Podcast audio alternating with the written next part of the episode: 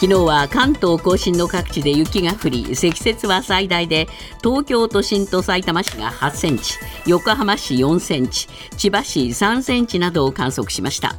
都心の1センチ以上の積雪は2022年2月以来2年ぶりです。大雪のピークは過ぎましたが気象庁と国土交通省は路面の凍結や雪崩に注意するよう呼びかけています。関東甲信で降り続いた雪の影響で東京都内では昨日午後9時の時点で40人が転ぶなどして救急搬送されました。重症者はいないということです。また今日も交通機関への影響が見込まれていて高速道路は東名高速や中央自動車道首都高など広い範囲で予防措置として通行止めとなっているほか空の便も羽田空港を発着する便を中心に全日空が27便日本航空が4便の欠航を決めています。国会では昨日来年度予算案の実質的な審議が始まりました。岸田総理は自民党派閥の裏金事件をめぐり政治資金規正法をはじめとする法改正を今の国会で実現すると明言しました。またすべての自民党議員を対象にした政治資金収支報告書に不記載がないかを確認するアンケート調査を来週早々に取りまとめると明らかにしましたが政党から議員個人に支出される政策活動費の使い道の公開はプライバシーの侵害などを理由に否定的な認識を示しています。連合は昨日今年の春闘の戦闘開始を宣言しました。失礼しました。今年の春闘の闘争開始を宣言しました。当初は東京都内で総決起集会を予定していましたが大雪のため中止し代わりに吉野会長がオンラインでみんなで賃上げステージを変えていこうと呼びかけ賃上げを中小企業へ波及させる決意を示しました。連合は去年以上の賃上げを目標としベースアップ分として3%定期昇給相当分を含めて5%以上の賃上げを要求の目安としています。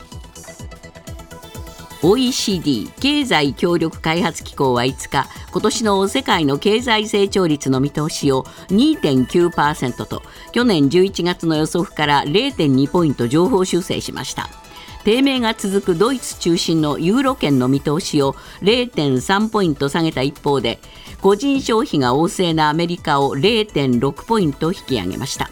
一方で日本は1.0%中国は4.7%に据え置いています。シリア東部のアメリカ軍駐留基地でアメリアメリカ軍が支援する民兵組織の訓練施設がドローン攻撃を受け民兵組織の戦闘員6人が死亡しました。アメリカ兵に負傷者はいませんでしたがアメリカ軍がシリアやイラクで報復攻撃を開始して以降アメリカ軍の関連施設が攻撃されたのは初めてです。この攻撃について新イラン武装組織の連合体イラクのイスラム抵抗運動が犯行声明を出し敵拠点の破壊を継続していると主張しました。今朝のニューヨーク株式市場ダウ平均は274ドル30セント安い3万8380ドル12セント。ナスダックは31.27ポイント下落し1万5597.68ポイントで取引を終えました。一方為替ですがドル円は1ドル148円68銭。ユーロ円は1ユーロ159円69銭近辺で推移しています。続いてスポーツです。日本卓球協会はパリオリンピックの日本代表の予定選手男女それぞれ3人を発表し団体の代表として女子で15歳の張本美和選手男子は篠塚大翔選手が選ばれました。またシングルス代表の男女それぞれ2人には男子は張本智和選手と戸上俊介選手。女子は早田ひな選手と平野美宇選手が選ばれ東京オリンピックで金銀銅のメダルを獲得した女子の伊藤美誠選手は予定選手から外れました。ニュースズームアップ。昨日は関東甲信の広い範囲で大雪が降り東京23区を含めた平地でも積雪が観測され高速道路が予防的通行止めを行いトラブルを防ぐ対応を行う一方高速バスでは運休が相次ぎ一部の電車は立ち往生するなど混乱も見られました。ニュースズームアップ。関東でも大雪。各交通のインフラの対応は？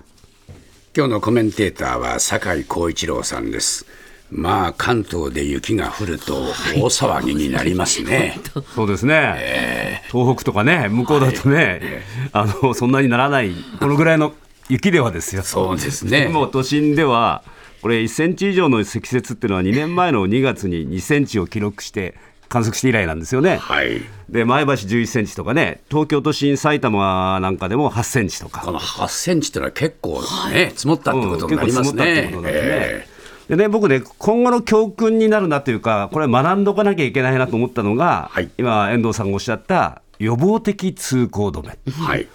こういうのがあるんですね。高速道路なんかがやったんですね。そうですね、えー、昨日の正午以降ですけども、えー、これ、車の立ち往生などを防ぐために、こういうもう先に通行止めを実施していると、えー、で実際、これ、かなりの範囲でやって、首都高、はい、東名、新東名、中央道、関越道、東北道、まあ、いうことで、まあ、特にあの首都高の大半の区間がまあ通行止めになったっていう話なんですけども、えーはい、あのー、首都高速道路の場合は、首都高の場合はですね、まあ、都心で雪がまあ降り始める前の、まあ昨日の午前11時までに、もう中央環状線などもおよそ20か所の入り口を閉鎖してるんですよ。えーでなんでど、どういうところを閉鎖したんですかっていうと、やっぱ急勾配で、立ち往生のリスクが高い路線とか、はい、他の高速道路とつながって車が滞留しがちな路線とか、はい、まあ、そういうところを優先的にやったと。はい。でなぜこれ、特に首都高、こんなに多いのかっていうと、ですね、首都高ってやっぱりあの2車線とか路肩が狭いとか、えー、ありますよね、えー、そうすると、除雪作業がまず難しい、車を移動させようと思ってもできない、うん、そこで、えー、予防的通行止めは一昨年の2月、そして去年の2月に続いて3回目だと、えー、いうことで、これはですね事前に、実は2日の夕方時点で、えー、その可能性をウェブサイトで公表していたっていう話なんですね、はい、このやり方、どうですか？あのね、これ自体は、やっぱり、あのーやっぱり岐阜岐阜とかでね、えー、あのトラックが立ち往生して、はい、大変でしたよね。ねああいうことが起きかねないし、はい、まあ、実際、車がはあのー、これ作業者が入れないとなると、ですね、え。ー、これ命にも関わるので、はい、これはすごく大事なことだとは思うんですが、え。ー、もう一つね、連携が取れてなかった。連携ですか、はい、それはね、高速道路、あのー、高速バス。あ高速バス、はい、高速バスっていうのは遠くに行くから、えー、高速道路通るわけですね、はい、ところが昨日通れないかったわけですよ。えーじゃあ、高速バスも予防的措置があったかというと、これはないわけです。そうすると、これ、もう乗れるんだなと思っているお客さんが、実際、バスに乗れなくてですね、バスは予約してたしてた、うん、だけどの、まあ、結局乗れないわけじゃないですか、それで、まあ、急遽ホテルにを取ったみたいなね、街頭インタビューがテレビでも報じられていた。ということですから、はい、この予防的通行止めをするならば、えー、やっぱりバあのバスの運行会社がですね、えー、まあ、その対応をどうするのか。はい。やっぱそこまでこうなんていうかな連携っていうのかな。そうですね。そこまで考えていくっていうのがやっぱり大事だと思いますよね。そうですね、えー、えー、惜しかったですね。これ惜しかったんです。首都高だけあの道路だけじゃだめなんで。そうなんですね。バスもあるし、ね、それから、えー、だからあの特に都心については、まあ、止まるところどうするんだとかね、はい、皆さんの避難の問題とか、あのそういう地震の時の対応もあるじゃないですか、はい、だからそこはやっぱりね、もう少しこう全体として連携するとよかったと思いますよね。え電車の方は予想外のトラブルも相次いだようですね。あのゆりかもめがですね、えー、昨日の夜9時ごろ、まあ、列車2本が立ち往生したと、えー、それは新橋と汐留間と、汐留と竹橋間なんですけども、はい、まあ、停止してしまった。竹芝間ですね。竹芝間ですね。うんで550人の、えー、乗客が、まあ、45分かけて、まあ、汐留駅まで線路の上を歩いて移動したっていう、うん、この頃移動してる姿がよくテレビで放映されますね。そうなんですよね。えー、で西武池袋線でもですね、えー、埼玉県の入間市駅から、えー、武士駅の間で、雪の重みで竹が倒れた。はあはなまあ、そういったことがあって、乗客が線路上に降りて、最寄りの踏切まで歩いたとかですね、えまあ、そういうことが実際にこう線路の上を歩くっていうのは、まあ、あんまり異常事態ですから、そうですね。これを想定しちゃいけないと思うんですよね。えまあ、そういうことも電車で起きてるってことですね。そうですね。まあ今日は朝から割と早めにやみましたかね。はい。病んでました、今朝僕来るとき病んでました。はい。ただ、はあ。あのー道がええ。あ、歩道が凍ってた、あ、そうですか。ええ。うん、だから、あのーやっぱり今朝、皆さん注意しなきゃいけないと思うんですけども、えこれね、2年前の1月6日の積雪の際にですね、え。これ、雪が積もった日の3倍を超える350人ぐらいが救急搬送されてるんですよあ。雪の日の次の日が？次の日の方が危ない。あ、そうですかあ凍るからそうだよね。雪の日はほら、まだあのふかふかのところがあるけれども、えこれ、凍っちゃうとね、もうはい滑りますから、はい。ですのであの、東京消防庁なんかはですね、ええまあ、その転倒しないように呼びかけてるんですけども、特に坂道、はい。歩道橋、ほそれからマンホール、えで意外と知られてないのが、バスやタクシーの乗り降りの場所ですね、はい。ここで事故が起きやすいということで、まあ、注意を呼びかけてるということです。ニュースズームアップ。国会では昨日から衆議院予算委員会で本格的な論戦がスタートしました野党側が予算案の審議入りの条件として求めていた政治資金収支報告書に不記載があった議員のリストを自民党が国会が始まる前に示しましたが野党側はその中身が不十分だと反発。予算委員会の開始は冒頭から1時間ほど遅れました。ニュースズームアップ。裏金事件で自民党の調査が不十分。野党は猛反発。酒井さん、まずこの冒頭の時間が遅れちゃいましたけれども、はい。えー不十分っていうのは一体何なんです？僕もね、これ見たんですけども、え政治と金の問題を岸田政権が改革します、えその割にはやる気がないんですよ。えうん。あのー、3つポイントがありましてね、え1つ目は調査の期間が短いんですね。あの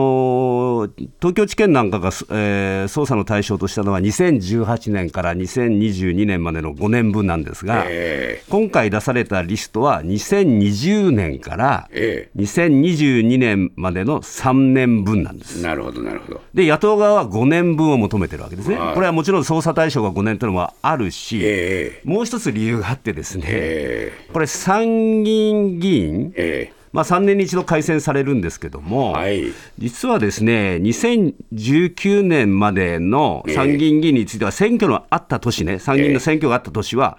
これあの、えーノルマを免除して、ええ。全額議員にキックバックしてたって話があるありましたね。あったでしょ？えそうすると、これ、2019年の参院の改選議員の分も明らかにしないと、ええ本当のことがわからないわけですよこ。れ入ってないんだ、それが。入ってないんです。ええだからそこをわざとのけたのかと。なるほど。いうふうにしか受け取れないので、まずこの調査期間が短い、うんここで初め初めのこの冒頭のところから揉めたんですね。揉めたんです、それからね、2つ目がねええ、調査範囲が狭いっていうのがあるんですよ、提出されたリストに記載されているのは、自民党の全議員ではなかった。え安倍派91人、それから二階派7人、合わせて98人分だけなんですよ。えほうほうほで、98人のうちですね、ええ細田あの前衆院議員あ議長か、元職の方16人分はですね、ええ最初は個人名を伏せられていて、ええ政治団体名のみ記載されてた、ここにやる気のなさが出てるんですけども、ええそれで野党側が名前も書いて再生提出させたっていうですう。ね。まあ、そういう問題があります。はい。それから3つ目のポイントはですね、具体的な中身が書かれていないっていう話なんです。なんだそれは。ええあのーこれ、支出とかえ日付とか、そういう具体的な記載がなくてですね、え誰々いくら、え誰々いくらって。ね。でさらに、こら昨日の予算委員会の中で、岡田幹事長が指摘してましたけども、この裏金の発生は中抜きなのか、キックバックなのかと、ね。一回派閥に入れてるのか、入れずに自分の懐に入れたのか、えー。というのがわからないし、何に使ったのかも書かれていないと。まあ、極めていい加減っていう指摘してますが、まさにその通りだったですね。まあ、結局、この今挙げた3点見ても、はい、やる気は全くなさそうですね。そうですね、だから、これ、自民党が自分たちで、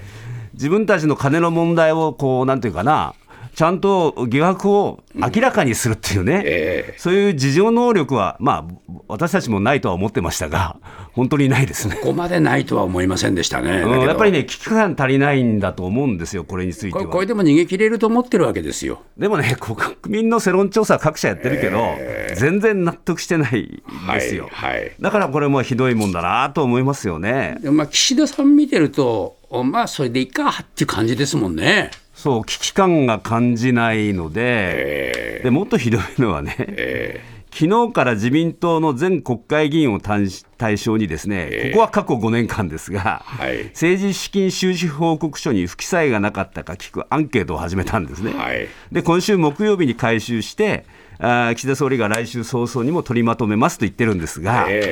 これね、実際、その A41 枚の用紙がですね、はい、今、新聞なんかにもこう出てますけども、うん。設問がね、わずか2問。うん、1問目は、過去5年間の収支報告書の記載漏れがあったかなかったか。うん、えー、2つ目の質問は、記載漏れがあった場合の金額はいくらですか？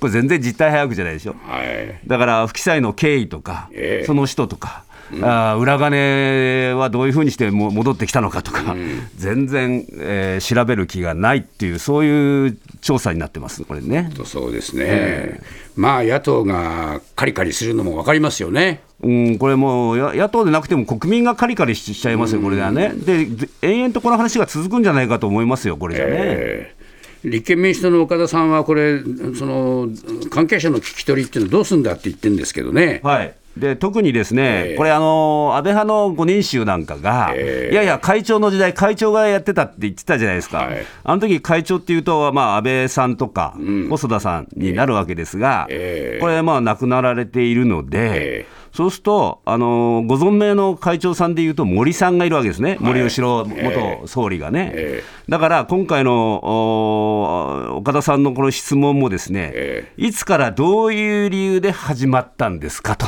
えー、で安倍派は20年以上やっているっていう話もあるじゃないですかと。そしたら、あの当然、安倍派の会長だった森元総理からね、うん、話を聞くつもりはないのかと、うん、こういうふうに尋ねたけども、まあ、岸田総理は、関係者の聞き取りを行っており、その中で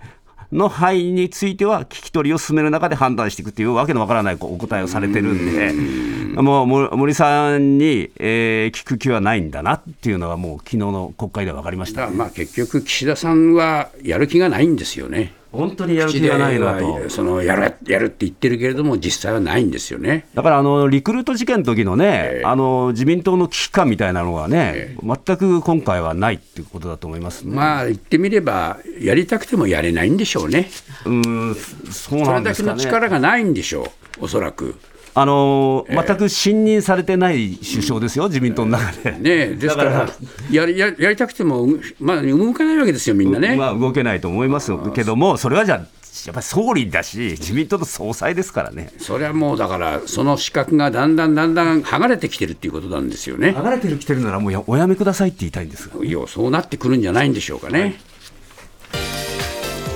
旧統一教会をめぐり現職の大臣に新たな疑惑が報じられています。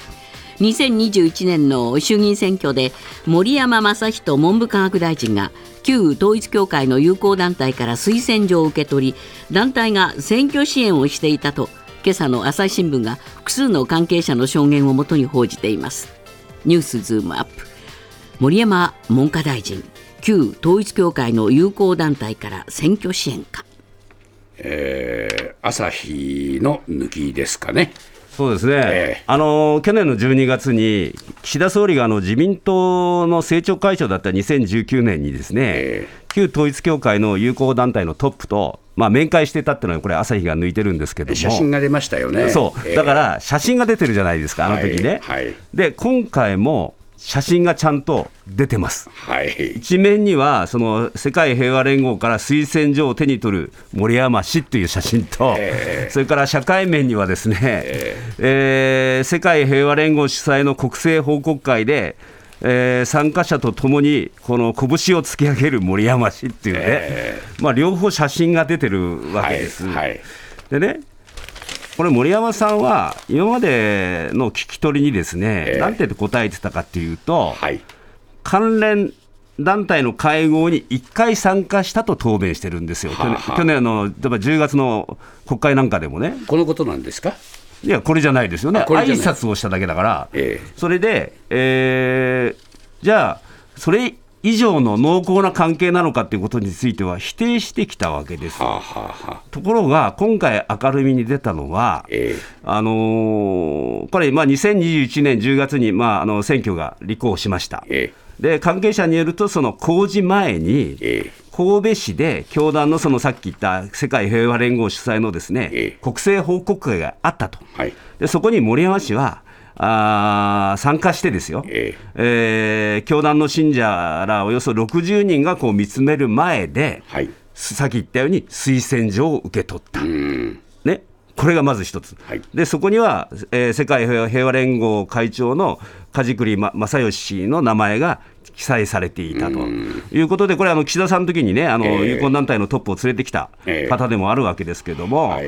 えーでしかもさらにここでですね森山氏はですね会場で皆さんの声をどう代弁するか、すべては選挙を勝ち抜いてからです、どうか力を貸してほしいって言ってるんですよ。なるほど、え。あ挨拶ですか、それは。違いますよね。はい。でさらに、えー朝日が報じているのは、その平和連合の会員10人から20人がですね、ええ。連日、森山氏の事務所の名前で有権者に、えーと電話で投票を呼びかけていて、で電話は1人当たり1日数百件という証言も出てるんですね。はい。でそのことをちゃんと平和連合の地元の幹部が森山氏の事務所に報告してたっていう。はあ、はあはあ、え。だから完全な挨拶じゃなくて、ええ。選挙活動をしてたっていう話じゃなりますね。なりますよね。えじゃあ、森山氏ってのは今、どういう立場かというと、ええ。文部科学大臣だから、はい。あのーこの旧統一教会のね、はい。に対して、いわゆる、えー解散命令えを出す立場じゃないですか、はい。そういう方が、えこういう立場にいていいのかっていう話に当然なってくると思いますよね。やはりこれはもう森山さんご自身がまず釈明をしなきゃなりませんね。釈明し自分、ええ自分の出処進退を明らかにするってことだと思います。